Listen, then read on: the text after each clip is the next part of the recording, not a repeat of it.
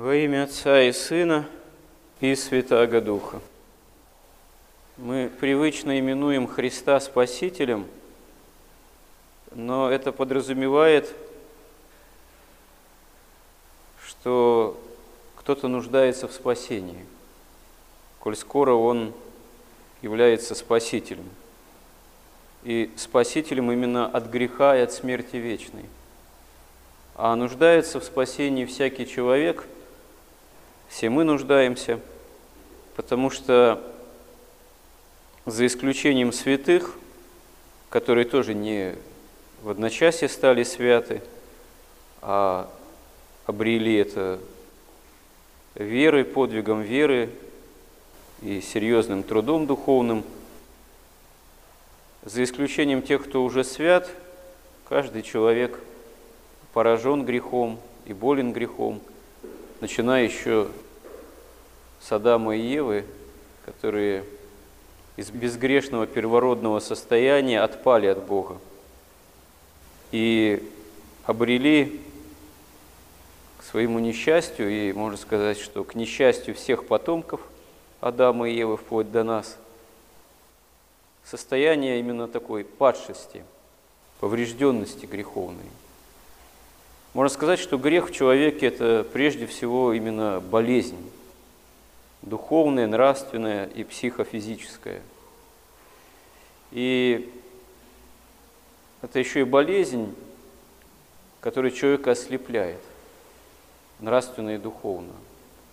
Ослепляет порой до такой степени, что человек и не понимает даже, что он болен грехом и что он нуждается в спасении.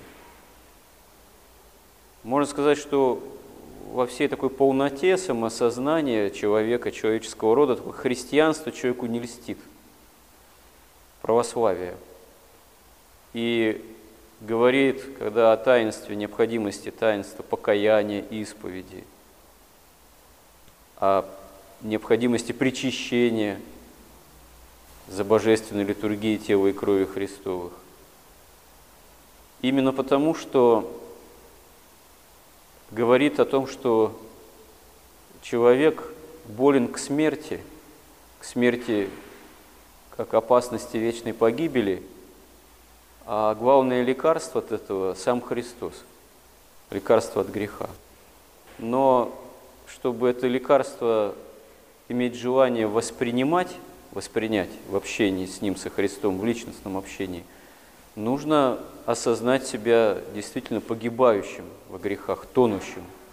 Если человек терпит какое-нибудь бедствие, там стихийное, корабль тонет, он в этот момент, наверное, не будет предаваться пьянству, осуждению, празднословию, вообще праздному времяпровождению, не будет упорствовать в грехах и продолжать именно осуществление довольно ну, греховного прямо образа жизнедеятельности, а будет искать спасательную шлюпку, там, канат, круг спасательный, будет кричать о помощи. И все земные блага и сокровища материальные в такого рода ситуации вообще не будут представлять никакой ценности. Но это когда человеку угрожает, допустим, физическая гибель, и он еще не утратил инстинкт самосохранения. А если человеку угрожает гибель духовная, то часто это человеком, к сожалению, не осознается. И очень часто человек живет, как сказано о евангельском богаче, пиршествуя блистательно, одеваясь в парфир и висван, и не замечая вокруг нищих лазарей – которые мечтают насытиться крошками с этих пиршеств. А, к сожалению, можно сказать, что вообще пафос жизнедеятельности современного мира, западного, цивилизованного, просвещенного в кавычках, это как раз-таки поклонение идолу материального благополучия. Это попытка пиршествовать блистательно – далеко не одним человеком осуществляемая, А для тех, кто причастен основным таким благом общества потребления развитого, так называемого, и для многих это оказывается смыслом жизни. Конечно, далеко не все могут быть олигархами, так сказать, ворочать миллионами. Таких людей не очень много, хотя и они есть. Но стремиться к некому среднему такому образу жизни, который тоже подразумевает много условностей. Человек, который, ну, даже пусть и не олигарх там какой-нибудь, а, скажем так, э, ну, занимающийся какой-то предпринимательской деятельности, ну не может он на старой разбитой ржавой дешевой машине ездить. С ним дело, как говорится, иметь не будет. Он должен имиджу соответствовать соответствующему. А когда это завладевает умами и сердцами очень многих, ну, тогда получается, что главным-то оказывается не Бог, не спасение, не жизнь вечная. Ты можешь там, как говорится, крестами увешаться, цепочками золотыми, какой угодно толщины. Ты можешь э, место себе на кладбище купить на главной аллее, и тебя там и похоронят со временем, и надгробный памятник в полный рост из мрамора с какими-нибудь там надписями прочувствованными, и портретом тоже в полный рост могут поставить над могилой. Ну и что с того-то? Это послужит оправданием на страшном суде, когда до Бога это дело не было, до его заповеди, некогда было. Надо было соответствовать имиджу тому или иному.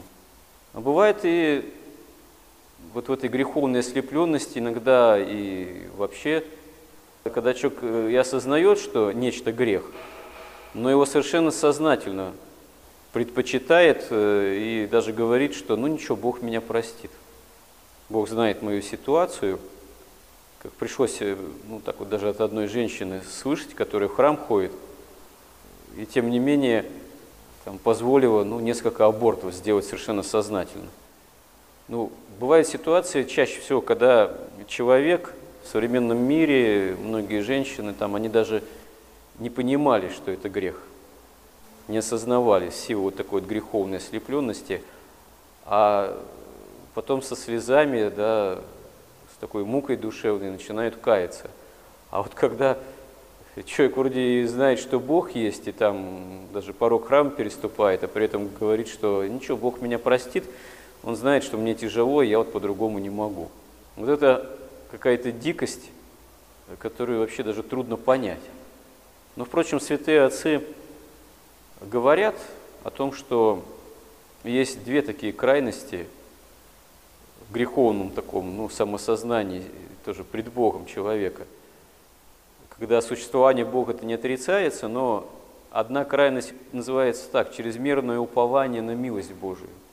А другая крайность – это отчаяние в собственном спасении. И та и другая опасна. А почему, собственно говоря, вообще можно ставить вопрос, что ну как-то вот Бог, Он не захочет кого-либо спасти? На самом деле, действительно, Бог жаждет всякого человека спасти, и Христос как Спаситель для этого все сделал. Причем это все, это действительно цена Его причистой крови, истекающей с креста. Но, как говорят святые отцы, ад заперт изнутри. Человек сам себя запирает в собственных грехах и страстях от Бога и не делает усилий, чтобы вот эту стену можно сказать, эти замки греха, запоры сломать, преодолеть. Автономно живет от Бога, сам себя запирает в собственной греховности. И вот это как раз такой, можно сказать, для понимания, это и глубокий, и тонкий, и важный момент, что Бог действительно не желает никого судить. Бог не желает никого там отправить в ад. Бог вообще не создает для грешника, не раскающегося, а каких-то особых пыток, как говорится, на том свете в перспективе вечной. Почему же говорится в Евангелии про тьму внешнюю, про скрежет зубовный, про неусыпающего червя. Как святые отцы говорят, толкуют, это прежде всего муки собственных страстей в человеке, от которых человек не захотел во время земной жизни освободиться с помощью Божией, не обратился к спасению, предпочел вот собственное нераскаянное, такое автономное от Бога существование, которое в вечности оборачивается, если тоже без Бога, именно адом собственных страстей. А Бог, Он не может присутствовать в грехе. В этом как раз и есть опасность для человека вообще именно вечной погибели. Не в том, что Бог отсылает от себя подальше нераскаявшегося грешника, а в том, что Бог не может присутствовать, будучи свят, в том качестве, в том состоянии, в котором этот грешник пребывает. А спасение и жизнь вечная – это общение с Богом, это взаимообщение. Поэтому Бог прежде всего действительно, как говорят святые отцы, это любовь, Он исполнен милующей любви, спасающей нас. Но эта милующая любовь, она должна быть воспринята нами усилием покаянным, усилием веры, жаждой спасения, обращением к спасению во Христе, поиском общения с Ним. Потому что если ни малейшего усилия в этом отношении не предпринимается человеком, а человек даже еще говорит, а ничего, Бог э, меня и так простит, Он милостив, то это рискованный эксперимент. Как, впрочем, и представление Бога таким неумолимым судьей, который, как говорится, все подсчитает и выставит каждому человеку счет такой судебной повестки по каждой статье Уголовного Небесного кодекса, тоже неверное понимание Бога, потому что никто тогда не сможет устоять, ни один человек, перед абсолютно справедливым, абсолютно совершенным Богом. Нет, Господь действительно, как говорят святые отцы, не говори, что Бог только справедлив, если это так, то я погиб. Бог действительно и Христос желает всех нас помиловать и всех спасти. Но Он ждет многотерпеливо, когда мы этого сами захотим. И захотим не просто на словах, но и на деле своей жизнью земной в преддверии вечности. Помоги нам в этом Господе. Аминь.